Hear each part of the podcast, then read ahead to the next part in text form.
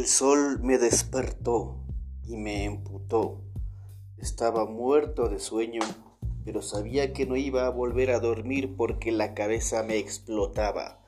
Podía sentir mi propio aliento a ron barato y me provocaba náusea. Era el inicio del chuchaqui, tanto físico como moral.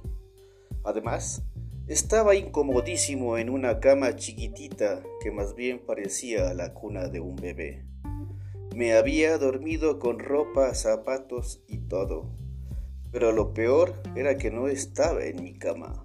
No sabía en qué cama o cuna me había acostado.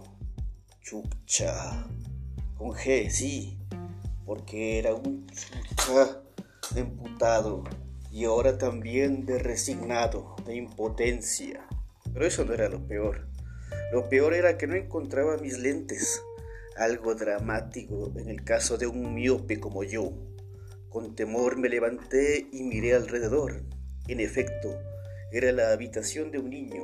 Pese a ser corto de vista, podía divisar enormes afiches de insufribles héroes de TV que adornaban las paredes. La luz de mediodía que entraba por la ventana, totalmente abierta porque nunca se cerró, me cegaba. Me levanté Traté de acomodar mi ropa de la manera más decente posible, así como mis cabellos largos y alborotados, que ni siquiera con gel podía dominarlos cuando estaba sano y bañado. Todo era al azar, porque en la pieza no había espejos.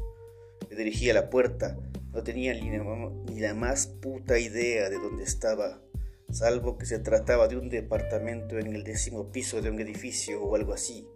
Desde la ventana divisaba la enorme planicie en la cual se asienta el sur de Quito. Salí y vi un pasillo muy corto. Al final de él se escuchaban bajito las risas de un programa cómico que alguien miraba en la tele. Caminé tratando de no hacer ruido bien despacito. Asomé la cabeza y vi una mujer joven, como de veinte y tantos años, que no podía enfocar demasiado por lo limitado de mi visión. Quise volver unos pasos atrás para buscar el baño y mirarme en el espejo para tratar de arreglar el desastre que debía haber sido mi apariencia tras una noche de tragos que apenas recordaba. La voz, suave de ella me lo impidió. Diego, ¿ya estás despierto? ¿Pero qué pinta tienes? me dijo. Buenos días, discúlpame por haberme quedado en tu casa. Lo siento. Estaba plutote respondí. No sabía qué más decir, evidentemente, porque no me atrevía a preguntar en qué momento llegué a esa casa, con ella o con quién mierda, qué pasó con mis amigos, con mis lentes, con mi billetera, con mi plata. De pronto, ella me alargó mis gafas. Te lo saqué antes de que te fueras a la cama. ¿No te acuerdas? me respondió riendo. ¿Qué va? con tanto alcohol, si es que fue alcohol.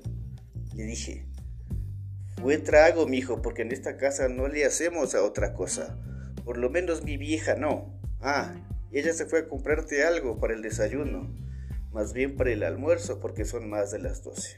Estaba por llegar. ¿Le esperas?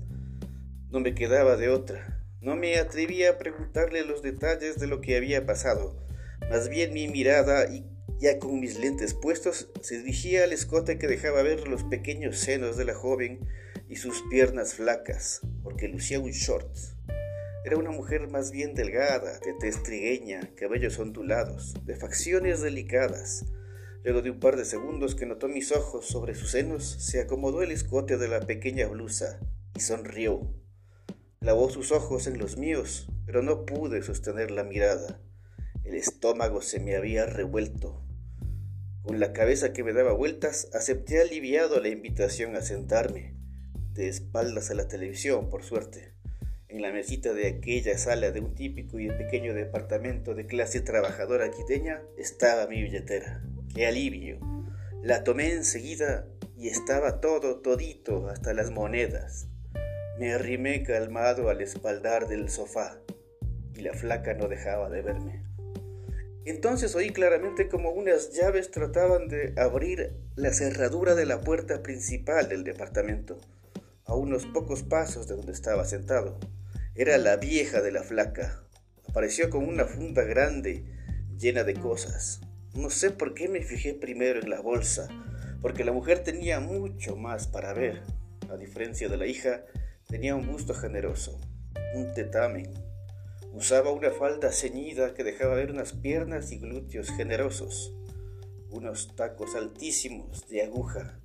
De cara no estaba nada mal, por lo menos se veía más atractiva que la hija, muy bien maquillada, con pocas arrugas, aunque las líneas de expresión eran marcadas. Es clara, pelo castaño, lacio casi hasta la parte media de la espalda. Al verme, los ojos le brillaron. Diguito, por fin te levantaste. Digo porque temprano me fui a comprar y te traje cosas para el desayuno. ¿Quieres huevitos? me dijo. Buenos días. Claro que sí, muchas gracias. No se moleste, señora. Yo ya me iba, porque no quiero seguir incomodando. Le dije. No, pero ¿por qué te vas a ir si recién llegaste anoche? Vente, hijito, a la cocina para que tomes un vaso de agua. Obediente la seguí mientras la flaca veía con lupa mis movimientos y mis gestos. El ceño de la joven se había fruncido. Me di cuenta al verle de reojo. Era evidente que notaba que mi líbido, potenciada por la resaca, motivaba mis movimientos en dirección de su madre.